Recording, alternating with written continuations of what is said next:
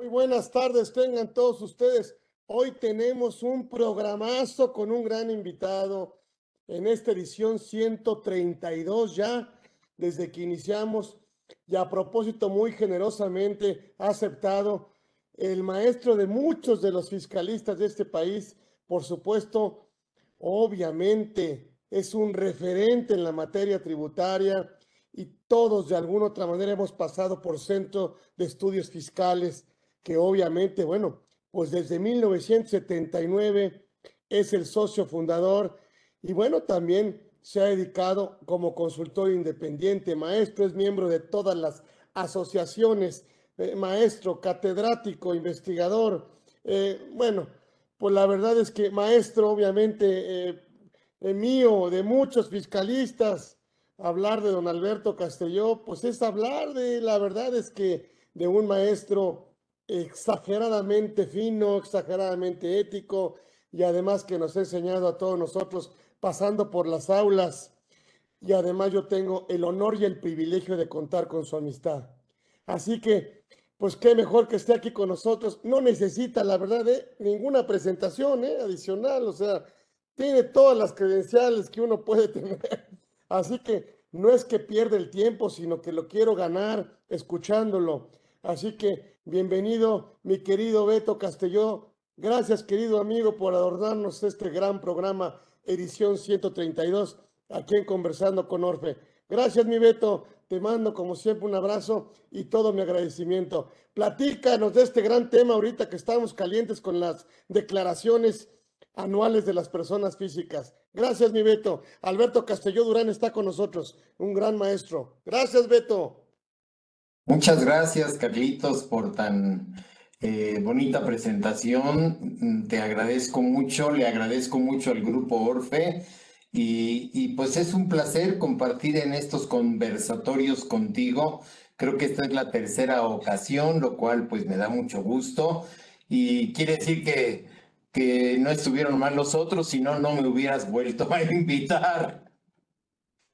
Entonces me siento complacido contigo, siempre es un agasajo compartir contigo estos eh, conversatorios, desde luego también compartir en, en, diversas asociaciones a las que pertenecemos y, y, en algunas de las comidas que juntos hemos tenido, en alguna de ellas hace algunos meses fue que me hiciste el favor de invitar para esta fecha Pasaron algunos meses y pues ya llegó la fecha indicada. Entonces, aquí estamos, mi querido Carlitos, y pues vamos a, comenzar, si quieres, pues por el principio.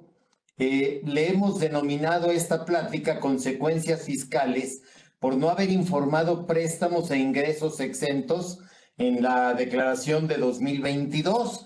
Eh, afortunadamente quedan unos días para que se pueda cumplir oportunamente con esta obligación.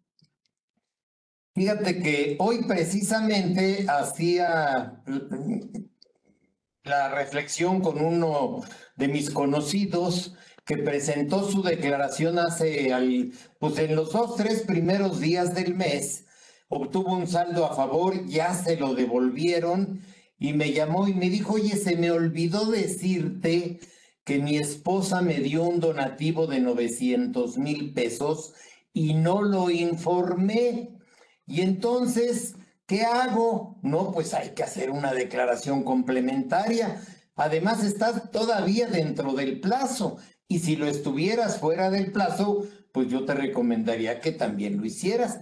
Y juntos hicimos vía, vía la plataforma electrónica eh, la declaración, lo acompañé en lo que él llenaba los datos y ya quedó consignado en el renglón correspondiente el monto de 900 mil pesos de donativos.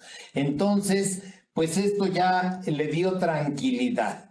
Muchos de los que ya presentaron su declaración deben de hacer un acto de reflexión profunda para que se aseguren de haber informado seis datos que son muy importantes. A reserva de ir entrando en cada uno de ellos, mi querido Carlitos, pues vamos a decir que son préstamos, donativos y premios y viáticos, enajenación de casa habitación y herencias y legados. Entonces, esos seis datos no se nos deben olvidar de informar en nuestra declaración anual, porque las consecuencias son tremendas. Se convierten en ingresos acumulables. Hay que recordar, Carlitos, que los préstamos no son ingresos, es una deuda que adquiere la persona física y que habrá de pagar a lo largo de algunos meses, eh, de algunos años, dependiendo la naturaleza de cada préstamo. Y pues los donativos se pueden recibir de quien sea, pero cuando son de familiares cercanos, que veremos en un rato más, están totalmente exentos y los premios también se convertirían, si no se informan, en un ingreso acumulable. Como regla general, los premios hay una retención del 1% de impuestos sobre la renta y eso hace que el premio se convierta en un ingreso, eh, en un, el 1% se convierte en un impuesto definitivo, pero siempre con la condición de haberse informado. Por tanto, quien reciba un préstamo, un donativo, un premio, debe informarlo en su declaración anual, pero no siempre. El artículo 90 en su segundo párrafo precisa que las personas físicas están obligadas a informar en la declaración del ejercicio préstamos, donativos y premios, siempre que estos en lo individual o en su conjunto excedan de 600 mil pesos. Y adicionalmente, el, tercer párrafo de este artículo 90 dice que las personas físicas deberán informar a las autoridades fiscales en la declaración anual del ejercicio que corresponda cuáles fueron las cantidades que obtuvieron por esos montos y desde luego cuando en lo individual o en su conjunto hayan rebasado 600 mil pesos. Entonces, muy importante, me han llegado a preguntar, oye, yo recibí un préstamo para comprar un automóvil por 400 mil pesos. ¿Tengo que informarlo? Pues no, porque no estás colocado en la, en la disposición de este segundo párrafo. Es solamente cuando tengas más de 600 mil pesos. Sin embargo, cuando a mí me preguntan, oye, tuve un préstamo de 400 mil, ¿debo informarlo? Pues yo le digo, depende. Y cuando uno dice depende, ¿qué le contesta su interlocutor? Pues depende de qué, ¿no? Y en ese momento le digo, pues depende si tuviste, obtuviste donativos o algún premio. Entonces, pues a lo mejor me dice, sí, fíjate que mi madre me donó 600 mil pesos. Bueno, pues sumados a los 400 mil, estás obligado a informar porque resulta un millón. Y fíjense qué interesante, los 400 mil solitos no se pasan de 600.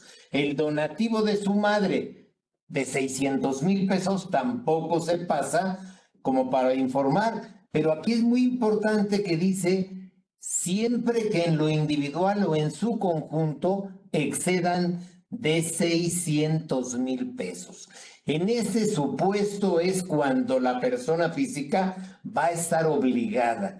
Yo siempre he recomendado a las personas físicas que lleven un control en un apartado ahí en su teléfono inteligente o en una libreta, apunten todos los días del año o cuando ocurra algo así, recibí un préstamo para comprar mi auto, después recibí un préstamo de mi suegra por la cantidad de tanto, recibí donativos. Ahora sí que abrir una carpeta o en la computadora donde pongamos préstamos, donativos y premios, para que en la primera oportunidad que se presente una ocasión de estas, le anotemos ahí.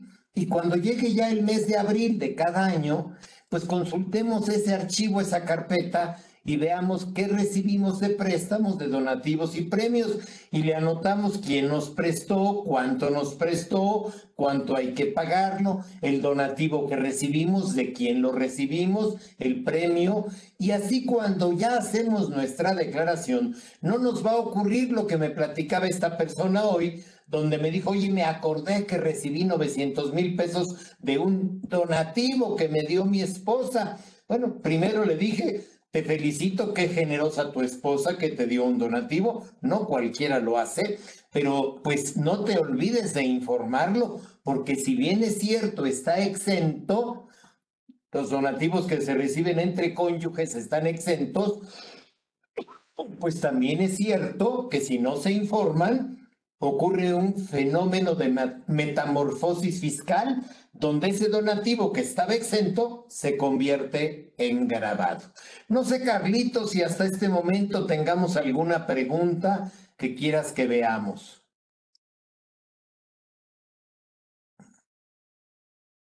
Sí, mi querido maestro. Oye, los pagos con tarjetas de crédito o de servicios ¿También podemos considerar los préstamos, Beto? No, Carlitos, en mi opinión no, porque el préstamo es una cantidad que recibes eh, normalmente en dinero. Puede haber préstamo de bienes, de otro tipo de bienes, pero si te dan un préstamo, tú tienes la obligación, eh, para empezar, recibes la totalidad de la cantidad y luego te obligas a pagarlo en una o en muchas eh, parcialidades, como ocurre con los préstamos hipotecarios, ¿no? Que pueden durar 10 años, 20 años, una cantidad eh, definida con, en el contrato.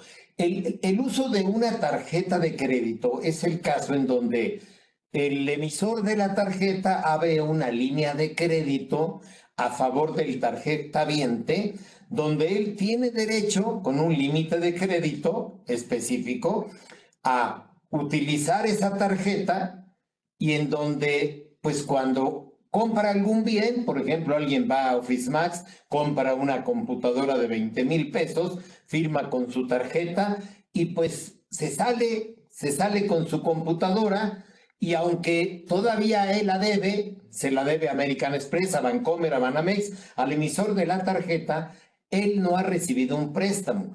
Él hizo una un pago donde el emisor de la tarjeta le paga a Office Max, Office Depot, a donde haya adquirido el bien, y después el que compró, la persona física, pues está obligada a pagar en una fecha determinada, donde tiene pagos este, mínimos o donde puede pagar el importe total pero no, es, eh, no está considerado el uso de una tarjeta de crédito como un préstamo. Y fíjate que qué importante la pregunta, Carlitos, porque esta disposición que se inventó hace muchos años tiene que ver porque muchas veces aparecen depósitos en la cuenta bancaria de la persona física. Y a veces ocurría que cuando la autoridad revisaba, pues la persona física a lo mejor había recibido un pago de, un servicio profesional, de la enajenación de un bien, de algo que daba lugar al pago del impuesto y la persona casi inmediatamente decía, no, e, e, e, esos 800 mil que están en mi cuenta, me los prestó mi suegra, me los prestó mi madre, me los prestó alguien. Y de pronto aparecía un contrato de préstamo que se le presentaba a la autoridad donde Juan Pérez le había prestado 800 mil. Nada más que ese préstamo nunca se había pagado. Ya de entrada se veía raro, ¿no? Oye, ahí dice que el préstamo se pagará cuando las partes lo convengan. Pues te prestaron hace cuatro años y no has pagado ni un peso. Eso, ¿qué dijo la autoridad? Lo voy a resolver muy fácil.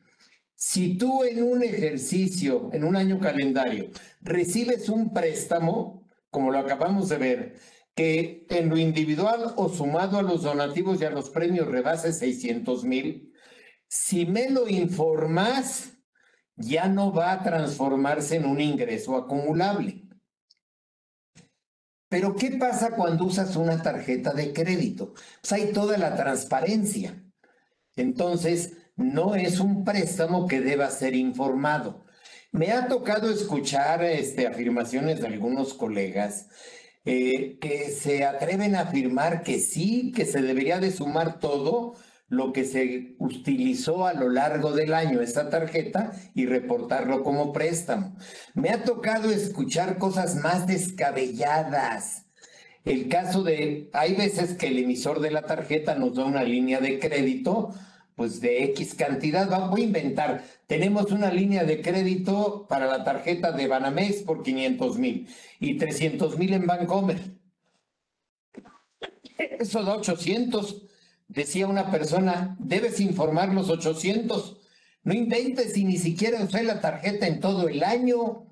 ¿Cómo voy a informar que tengo una línea de crédito? Lo que se informan son los préstamos. Por tanto, Carlitos, qué bueno que, que tocaste ese tema para que a quienes nos están haciendo el favor de escuchar, pues les quede claro, no hay que reportar lo que pagamos a lo largo del año en una tarjeta de crédito. Sí es importante, Carlitos, aprovechando la pregunta, tener presente en el artículo 91, lo que estamos viendo de la obligación de informar préstamos, donativos y premios, están en el segundo y tercer párrafos del artículo 90.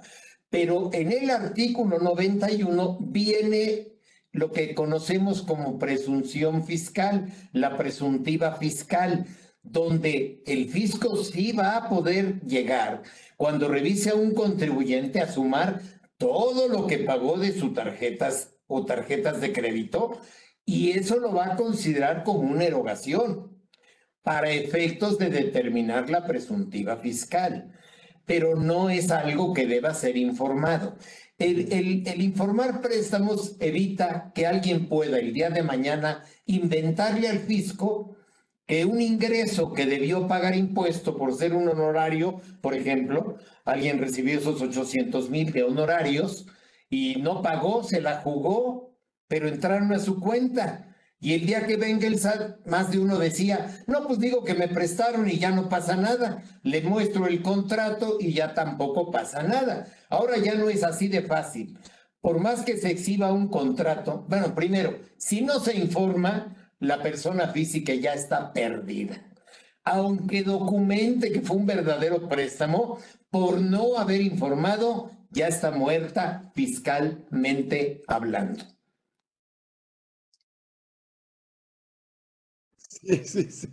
Oye, háblame también de esa duda de la exención entre, tú le hablaste muy finamente, porque así digo yo, parientes cercanos, e, esa exención en los donativos, por ejemplo, hermano le dona a hermano. Fíjate, eh, Carlitos, que en el artículo 93 de la ley del ISR están las exenciones en el impuesto sobre la renta. En la fracción 23 específicamente se refiere a los donativos y dice, los donativos están exentos en los siguientes casos. Inciso A, entre cónyuges o los que se perciban o, los que perciban los descendientes de sus ascendientes en línea recta, cualquiera que sea su monto. Entonces, muy importante aquí destacar que es entre cónyuges, nada más. Y, yo creo que la ley debería ya de actualizarse, porque pues entre cónyuges yo creo que ahí le deberían de poner entre cónyuges, concubinos, novios, amigos o vecinos, porque ya eh, muchas veces las personas conviven cotidianamente con estas personas. Quizá estoy exagerando, Carlitos, pero al menos yo creo que sí podría decir entre cónyuges o concubinos, que es lo que muy frecuentemente se da ya en estas épocas, ¿no? Hay mucha gente que vive ya permanentemente. El otro día platicaba con una persona que, que ya tiene 14 años viviendo con su pareja procrearon un hijo eh, que ya tiene nueve años y recientemente les avisó la cigüeña que viene otro en camino. Esa, esa pareja no está casada, pero cualquier donativo que entre ellos se dieran estaría, eh, no estaría en este, en este inciso A, estaría en el inciso C que ahorita vemos. En el A quedan los cónyuges o los descendientes o ascendientes en línea recta, cualquiera que sea su monto, lo cual es maravilloso. Pero luego viene el inciso B. Dice, los que perciban los ascendientes de sus descendientes en línea recta, siempre que los bienes recibidos no se enajenen o se donen por el ascendiente a otro descendiente en línea recta, sin limitación de grado. Ahorita tú pusiste el ejemplo de los hermanos. Si el hermano uno le dona al hermano dos, es un donativo que no queda en el inciso B. Voy a pasar al B y ahorita vemos qué inquietudes se pueden presentar. El, inciso de C, perdón, dice, los demás donativos, siempre que el valor total de los recibidos en un año de calendario no exceda de tres veces el salario mínimo general del área geográfica del contribuyente elevado al año. Por el excedente se pagará el impuesto. Bueno, de entrada hay que aclarar que desde que se estableció la UMA, la unidad de medida de actualización, pues se previó en uno de esos artículos donde se creó la UMA que cuando en una ley cualquiera que ésta sea se haga referencia al salario mínimo, general, se eh, deberá entender que son UMAS, salvo lo que sea en materia laboral. Por ejemplo, una prima de antigüedad eh, se debe de valorar con base el salario mínimo. Esos 12 días de prima de antigüedad de salario mínimo multiplicado por dos, ahí sí tiene que ser salario mínimo porque se refiere a un tema laboral. Pero cuando se refiera a temas no laborales, como es este caso, estaríamos hablando de tres sumas. Eh, en tres sumas, el año pasado, una, una UMA vale 96.22, una UMA anual 35.101.08 y multiplicada por tres da 105.303.24. Quiere decir que si el hermano 1 le dona al hermano 2, pues entonces solo estará exento hasta 105.303.24. Ejemplo, el hermano le donó 200 mil pesos. Oye, pues esos 200 mil tienen una parte exenta y una grabada. Entonces, eh, el hermano tendrá que tener algo así como 94 mil y pico de pesos grabados y 105 mil 303.24 en 2022 y deberá informar en su declaración esos 200 mil pesos, porque la disposición dice informar préstamos, donativos y premios cuando el individual o en su conjunto excedan de 600 mil. Este eh, no excede y no debería de informarse porque nada más son 200 mil. Yo he dicho cuando alguien me ha preguntado, oye, lo informo, pues mira, si informas 200 mil, pues queda claro que esos 200 que entraron a tu cuenta es un donativo. Queda claro que tú vas a pagar impuesto por el excedente, que en mi ejemplo son 94 mil pesos, y pues paga ese impuesto y ya salvaste la exención. Estrictamente no se debería de informar, porque solito son 200 mil. Habría que revisar si hay un préstamo o si hay un premio, para que si se suma todo, si se pasa de 600, sin duda habrá que informarlo. Ahora bien, vuelvo al caso del hermano. ¿Qué han pensado o qué pensaron muchas personas en alguna época ya lejana? Ah, pues para que no esté grabado los 200 mil de mi hermano, le voy a donar a mi papá 200 mil y luego que mi papá se los done al hermano 2. Ah, pero vean qué dice el inciso B, que están exentos los que perciban los ascendientes de sus descendientes, sea, el que le da el hijo uno al, al papá en línea recta, siempre que los bienes recibidos no se enajenen o se donen por el ascendiente a otro descendiente en línea recta, sin limitación de grado. Ah, caray. Entonces, si el hermano uno le dona a su papá y luego su papá le dona al hijo dos, pues ese donativo que recibió el ascendiente, el papá, está grabado. O sea, cuando se lo done al hijo dos, sí va a estar exento pero el donativo que recibió el ascendiente va a quedar grabado. porque se lo dio al hermano 2. Es decir, esta operación se prestó nada más para que el hermano 2 no pagara impuesto. Entonces, muy importante. Y se han dado otros casos en la historia fiscal de México. Se registra por ahí el caso muy famoso de un gobernador, no me consta, pero se dijo mucho, que el gobernador estaba divorciado, pero quería darle dinero a su esposa.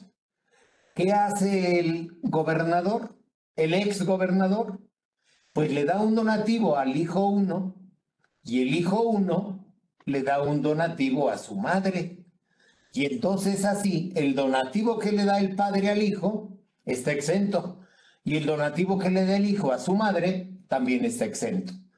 Esos casos todavía no los eh, establecen aquí. Pudiera llegar a inventarse mañana el inciso D para tratar de, de inhibir este tipo de casos. Entonces, este es el panorama de las exenciones de donativos. Vamos a decir, Carlitos, que todos los donativos tienen una parte exenta, los del inciso C de esta fracción 23, y los demás donativos pueden estar exentos al 100%, siempre y cuando se coloquen en estos supuestos. No sé si tengas algún comentario. que me tengo que casar para que la cónyuge reciba exento. Yo creo que no se entenderá como en algunas otras disposiciones que es cónyuge o concubina, mi Beto. Eh, no, no lo creo, Carlitos. No lo creo, salvo que por ahí estuviera alguna disposición en el Código Civil. Pagar el impuesto, si no quieres pagar el impuesto, cásate. Está más, caro que la exención.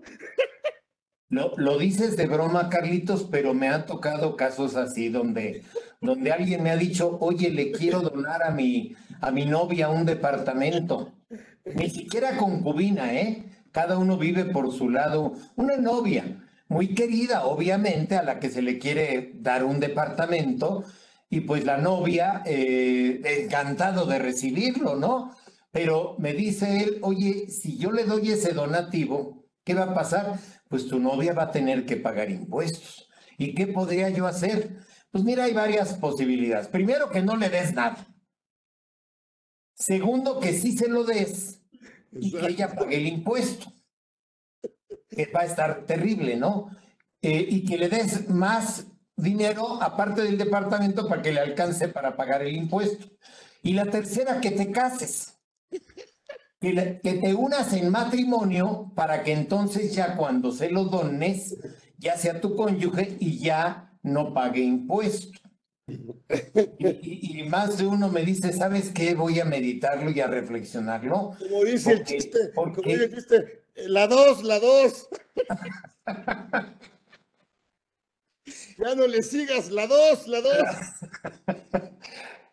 entonces sí, fíjate que hay una disposición eh, que en el reglamento del impuesto sobre la renta dice que para efectos de, la ley del ISR, el hijo adoptivo se considera como descendiente para efecto de la deducción de los honorarios médicos y dentales. Pero no hay ninguna disposición ni en la ley del ISR ni en el reglamento que diga que la concubina se considere para efectos fiscales como una cónyuge. Por tanto, pues yo creo que sí, lo que decía hace un rato de novia, de amiga, de vecina, pues está descabellado, ¿no? Pero, pero yo creo que sí debería de modificarse y decir entre cónyuges y concubinos, porque eh, no sé, pero no sé qué registre la historia civil de México, pero a lo mejor ya hay más concubinos que casados. Porque pues ya, sobre todo en épocas recientes, muchos ya no quieren casarse, ¿no? Entonces, eh, pero sí viven juntos, son concubinos. Eh, se usa también el, eh, es mi pareja, ¿no? Entonces, pareja suena un poco así como a policíaco, ¿no? Pero, pero eh, sí pareja, ¿no? Yo creo que sí debería de agregarse aquí a la concubina, Carlitos, al menos. O concubinas. No, no, porque solo puede haber una. Me han preguntado, oye, yo tengo una concubina, pero estoy casado. Si estás casado, con quien vives no es en concubinato. Exacto. Independientemente de que viva en pecado, digamos que religiosamente hablando, eh, no puede ser concubina cuando está casado, ¿no? Son mutuamente excluyentes. Si está casado no hay concubina. Le puedes llamar de la manera que quieras, pero no es concubina. Y, menos fiscalmente hablando, Carlitos. Ay, qué bueno. Ahora, ahora, en estos primeros tres se juntan entre ellos, ¿no? O sea, se juntan entre, ellos para, si pasan el umbral, ¿no? Estar obligado a informar. Ahora, en los otros seis, háblame de viáticos, herencias y enajenación de casa, habitación, mi querido maestro. Los otros seis. Me gustaría nada más dejar claro, Carlitos, que los premios, hay dos tipos de premios. Hay unos premios que están exentos en la fracción 24 del artículo 93 y que dice, los están exentos los premios obtenidos con motivo de un concurso científico, artístico o literario, abierto al público en general o a determinado gremio o grupo de profesionales, así como los premios otorgados por la federación para promover valores cívicos. Estos premios están exentos independientemente del monto. Pero hay otros premios que se contemplan en el artículo 138 que son los premios de loterías, rifas, sorteos y concursos organizados en territorio mexicano. Y a esos premios se les aplica la tasa del 1% sobre el valor de premio correspondiente a cada boleto o billete, sin deducción alguna, con la condición de que las entidades federativas no graben con un impuesto local los ingresos a esos por esos premios con, un por ciento que no exceda del 6%. Casi en todos los estados, no me consta, pero tengo entendido, eh, la tasa de premios no excede del 6%. Y esto como que se ha hecho para que el estado se quede con un 6%, la federación con el 1% de impuestos sobre la renta. O sea, si alguien se gana 10 millones, la Lotería Nacional, el Melate, le retiene 700 mil pesos son 600 mil que se los va a entregar al, Estado correspondiente y el 1%, que son 100 mil, que se los entrega al SAT. Eh, con ese 1% el premio, se, el ISR del 1%, se convierte en un impuesto definitivo, pero con la condición de que se informe. El tercer párrafo del artículo 138 dice el impuesto será retenido por las personas que hagan los pagos y se considerará como pago definitivo cuando quien percibe el ingreso lo declare estando obligado a ellos, en los términos del segundo párrafo del 90.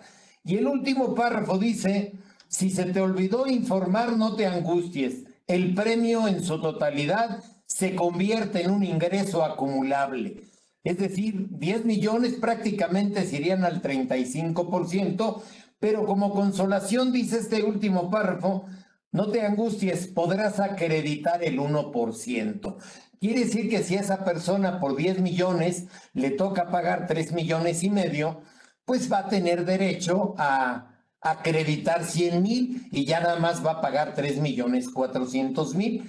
Más actualización, más recargos, más multas va a tenerse que volver a ganar la lotería para pagar el impuesto. Se le va a hacer una bola de nieve horrible.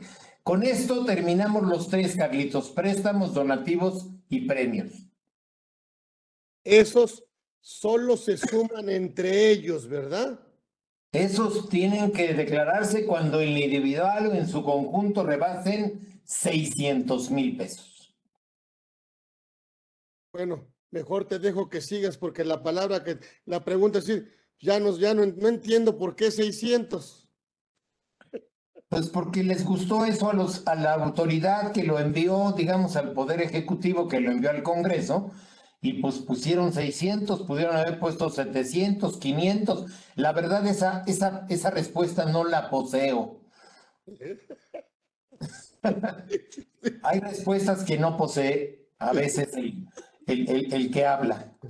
Ahora bien, eh, hay que recordar que los otros tres Carlitos son viáticos, enajenación de casa, habitación y herencias y legados. El artículo 93 en su fracción 17 señala que los viáticos están exentos cuando sean erogados en servicio del patrón y se compruebe esta circunstancia con los FDIs correspondientes. Es decir, el trabajador cuando lo mandan de viaje y le dan dinero, pues debe de regresar y entregar los FDIs o irlos enviando por correo cuando el viaje sea largo, para que en su empresa pues los vayan clasificando, los vayan teniendo y todo pueda ser eh, fácil de, de cumplir. Ahora bien,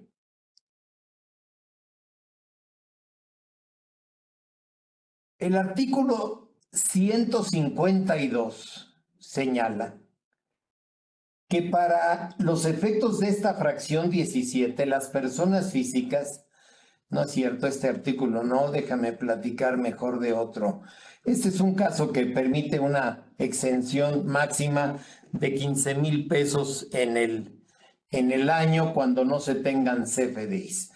Em, me voy a ir, Carlitos, a platicarles sobre el quinto párrafo del artículo 93 Dice, las exenciones previstas en las fracciones 17, viáticos, 19, inciso A, casa habitación, y 22, herencia o legado, no serán aplicables cuando los ingresos correspondientes no sean declarados en los términos del tercer párrafo del artículo 150 de esta ley, estando obligado a ello. Entonces, muy importante, porque a reserva de verlo con detalle, si no se informan viáticos, casa, habitación, herencias o legados, estando obligado a ello, se transforman en ingresos acumulables.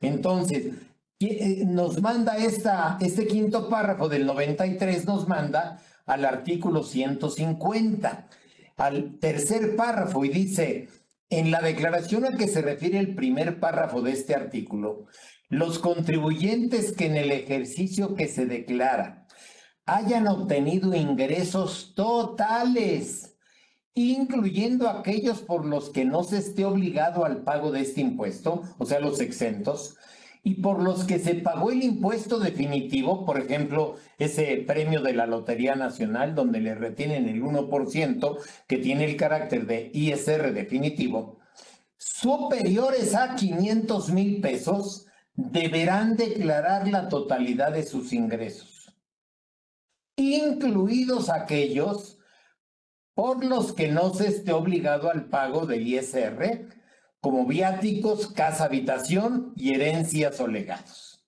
Entonces, pues esta creo que está peor que la del artículo 90, segundo y tercer párrafo, porque aquí, cuando una persona física en 2022 tuvo total de ingresos grabados, exentos y los que pagaron impuesto definitivo superiores a 500 mil en un ejercicio, está obligado a informar viáticos, casa habitación, enajenación de casa habitación y las herencias o legados que haya obtenido. Entonces es muy fácil. Alguien vende su casa en un millón de pesos, pues ya se pasó de los 500 mil. Alguien como empleado tiene 600 eh, mil pesos, pues ya se pasó de 500 mil. Alguien recibió una herencia, un legado superior a 500 mil, pues con el puro viático o, alguien que viajó todo el año recibió 700 mil pesos de viáticos independientemente de su sueldo, aunque esos 700 mil de viáticos estén exentos, tiene obligación de informar porque se pasaron de 500 mil. Ahora sí que en el 90 segundo párrafo se suman préstamos, donativos y premios. Y si se pasan de 600 se informan. Aquí que se suma, se suma todo lo que haya tenido la persona física. Todo es absolutamente todo. Ingresos grabados, exentos y aquellos por los que se pagó impuesto definitivo. Por tanto, pues es muy fácil estar obligado a informar eh, este tipo de ingresos. Por tanto, Carlitos, pues creo que hay que tener mucho cuidado y aunque muchos hayan presentado su declaración, yo los invitaría a un, a un momento de reflexión hoy en la noche antes de dormirse, pues que hagan una meditación fiscal profunda y, se lleven estos seis datos a, a su mente para que digan, recibí préstamos, recibí donativos, recibí premios, recibí viáticos, enajené mi casa habitación, recibí una herencia o un legado. Y entonces, pues en esta reflexión nocturna de hoy, pues se despiertan mañana con mucho ánimo para hacer su declaración complementaria para consignar esos datos. Hay una sección de datos informativos donde se ingresa en el portal del SAT y se llenan esos renglones y con eso ya estamos en santa paz con el SAT, con el fisco y podemos dormir tranquilo más noches. Ahora bien, Carlitos, no sé si tengas otra pregunta.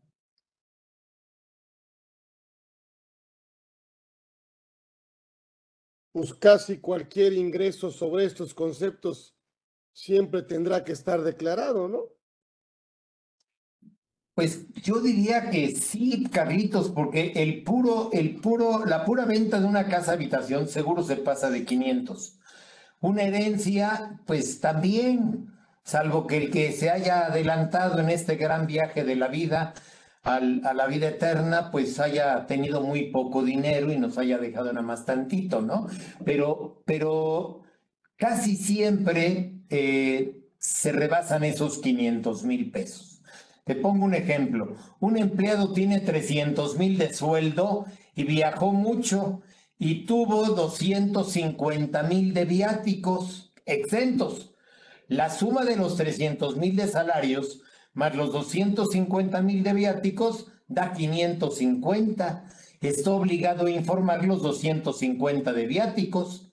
Si no los informa, pues se le van a convertir en ingresos grabados, lo cual sería terrible. Este pobre trabajador ni quería viajar y ahora resulta que ya trae 250 mil pesos grabados. Va a arrepentir cuando lo inviten a irse de viaje de trabajo a decir, no, mejor renuncio.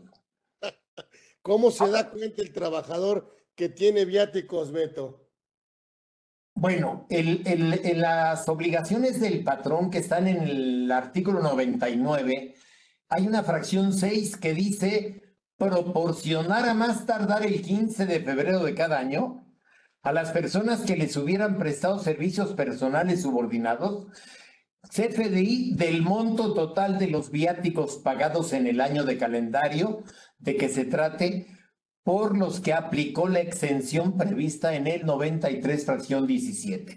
Entonces, con esa constancia, con ese CFDI de ingresos de viáticos exentos que el patrón debe entregar al trabajador, pues el trabajador tiene el dato para informarlo. Hay algunos patrones que optan por una regla de la miscelánea, que es la 2753, para eh, mejor en cada, en cada CFDI de nómina semanal o quincenal, irle anotando cuánto fue de viático en vez de darle una constancia. Yo siempre he dicho que es mejor que el patrón dé una constancia a más tardar el 15 de febrero. O he dicho mejor todavía, que independientemente de que el patrón haya consignado los viáticos en cada CFDI del año, de la, de la nómina que le fue pagando a lo largo del año, que le haga un CFDI con el total de viáticos exentos para que el trabajador no se ponga a sumar, pues imagínate, si, si le pagan semanalmente 52 FDIs o 24 si le pagan quincenalmente. El patrón debería de darle una constancia muy fácil, un CFDI en los términos del artículo 99, fracción 6, para que con ello el trabajador simplemente llene, su, su llene ese recuadro de viáticos pues en, en unos segundos, ¿no? No, no complicarlo. Qué, qué bárbaro. Qué a ver, háblame de momentos, de momentos, porque luego hay muchas dudas si debemos informar la herencia cuando obviamente se muere, ¿sí? El de cuyos, o simplemente me tendría que esperar a que la persona física adjudicara la herencia o los bienes. E, es una pregunta muy interesante, Carlitos, porque hay, hay ocasiones en el que pues, una persona fallece y pues voy a inventar, tiene tres hijos y, y, tiene diversas propiedades, tiene dinero en cuentas bancarias y, y pues los tres hijos ya se vieron, ¿no? Y, dicen, ya, ya tenemos, eh, como somos los legítimos herederos, eh, nos va a tocar a nosotros. Pero hay un proceso en el cual se tiene que definir si ellos son los únicos. Eh, cuando hay un testamento es, es eh, muy claro que si se nombró el de cuyos, como se le llama en derecho, o el autor de la herencia, eh, si él designó que Hugo, Paco y Luis son sus tres herederos, únicos herederos, bueno, pues ellos ya se vieron y dicen, pues nos toca la tercera parte a cada quien porque así está en el testamento.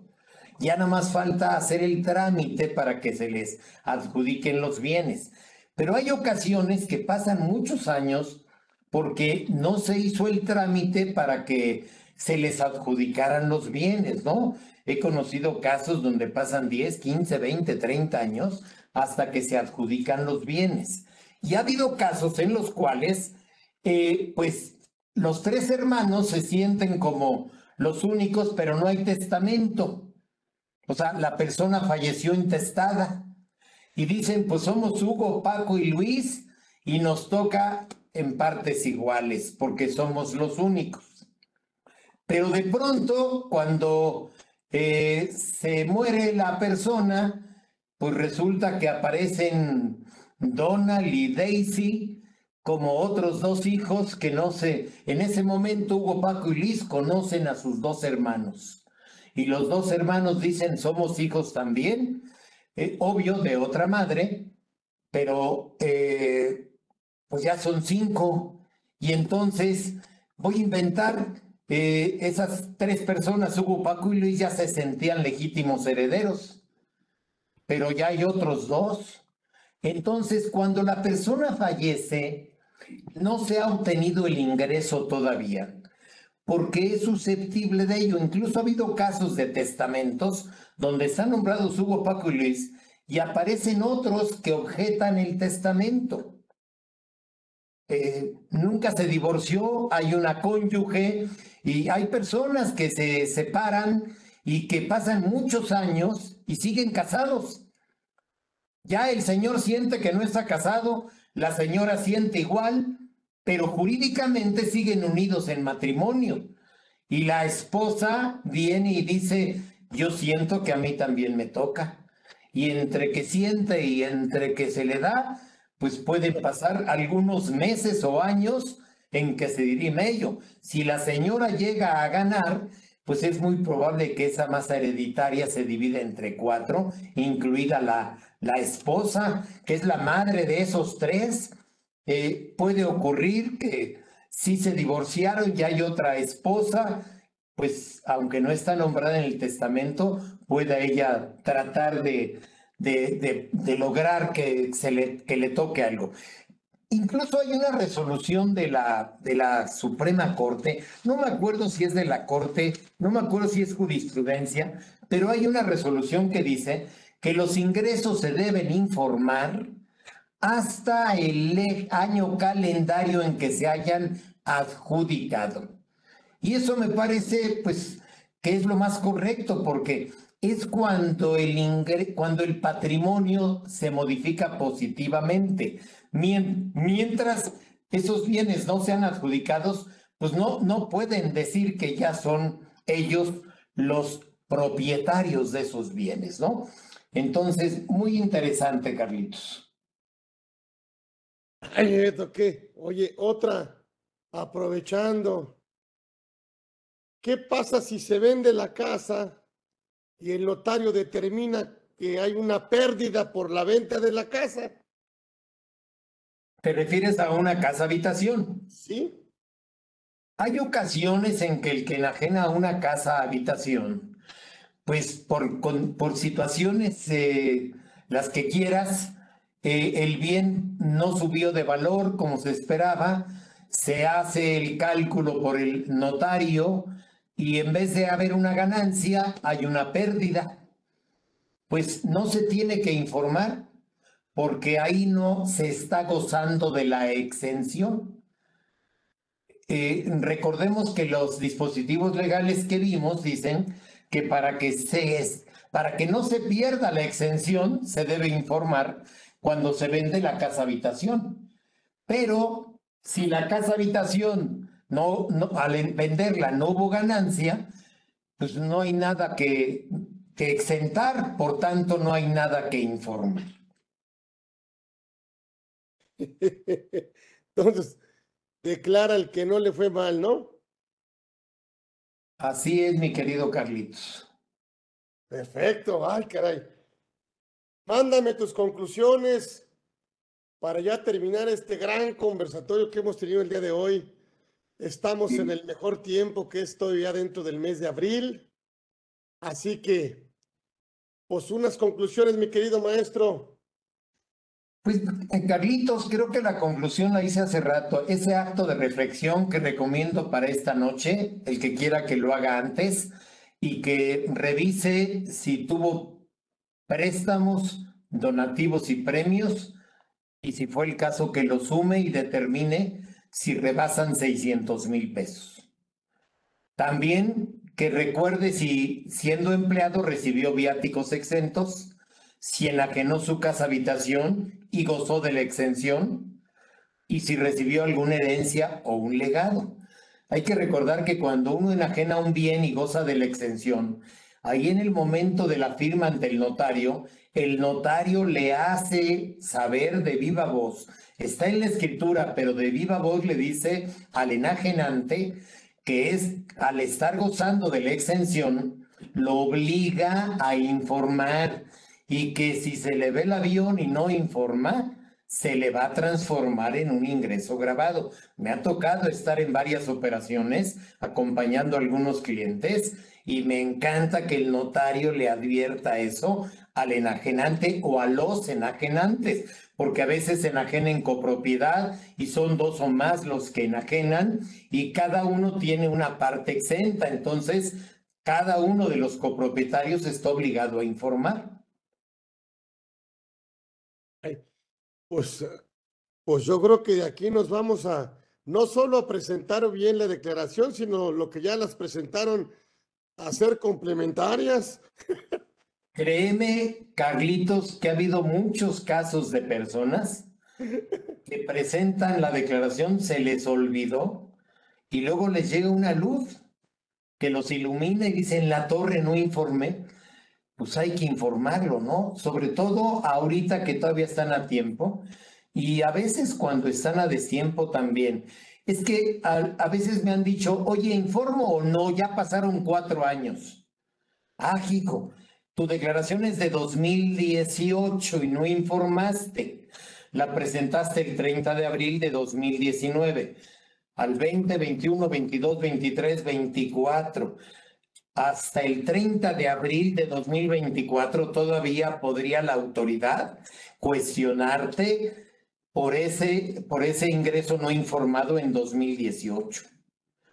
¿Presento la declaración o no la presento? Es decir, ¿hago la complementaria para informar o no? Híjole, pues a veces cuesta trabajo. Oye, si lo informas, capaz que por ser una complementaria de 2018, viene la autoridad y te dice que esa complementaria no vale, que tú debiste haber informado a tiempo. Más de uno dice, híjole, y si me espero mejor y me la juego, pues mira, de aquí al 30 de abril del año próximo, pues falta un año y unos días. No sé, a veces cuesta trabajo, esa es una decisión que se debe tomar en la intimidad de la, de la casa, en la intimidad del hogar. Para que si uno le dice sí, hazla y le llega el fisco y lo cuestiona, hay ocasiones de otros casos en donde la autoridad ha dicho, ¿te acuerdas la época de la deducción inmediata? Que alguien presentaba su declaración normal y luego pasaba un año y presentaba la deducción inmediata de inversiones y les resultaba un saldo a favor, solicitaba la devolución y hubo sentencias de los tribunales que decían que esa complementaria no podía cambiar la opción, que la opción lo debía haber tomado en su momento. Me preocupa que la autoridad fiscal cuestionara en estos términos. Si me queda un minuto, Carlitos, ha habido casos de personas que no informaron eh, un préstamo y que les cayó la autoridad, les determinó el ingreso, se fueron a juicio y se resolvió en, un juicio exclusivo de fondo, se resolvió que eh, se pudo comprobar que era un verdadero préstamo y por tanto esa, ese incumplimiento formal no era tan importante y por tanto no debía de ser un ingreso acumulable. Pero se tuvo que ir un juicio que costó dinero. Entonces, mejor reflexionemos, Carlitos. Hugo, tenemos ahí un reconocimiento para aquí, para mi máster.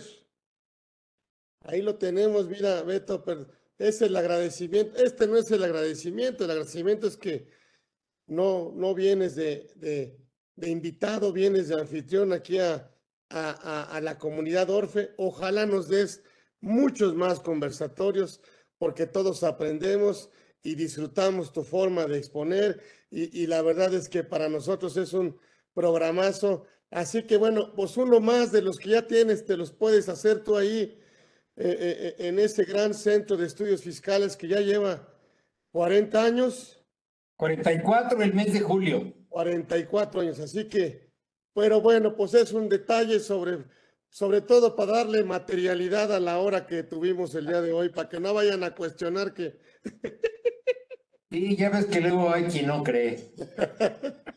Te agradezco mucho, Carlitos, le agradezco mucho al grupo Orfe, a todos los que colaboran contigo, que estuvieron al pendiente. Ha sido un placer compartir esta hora esta mañana. Pues gran clase magistral. Don Alberto Castelló Durán estuvo con nosotros, créanme el maestro, el maestro Castelló, que estuvo aquí con nosotros para darnos estos temas y otros más que da que le vamos a pedir que esté con nosotros y que nos enseñe y que obviamente pues no lo vamos a dejar ir. Aquí va a estar con nosotros. Gracias Beto, mi maestro. Alberto Castelló estuvo aquí con nosotros en esta edición de Conversando. Gran, gran programa tuvimos hoy con el maestro. Gracias. Abrazo, mi querido Carlitos. Gracias, nos vemos próximo miércoles aquí en Conversando con Orfe. Gracias.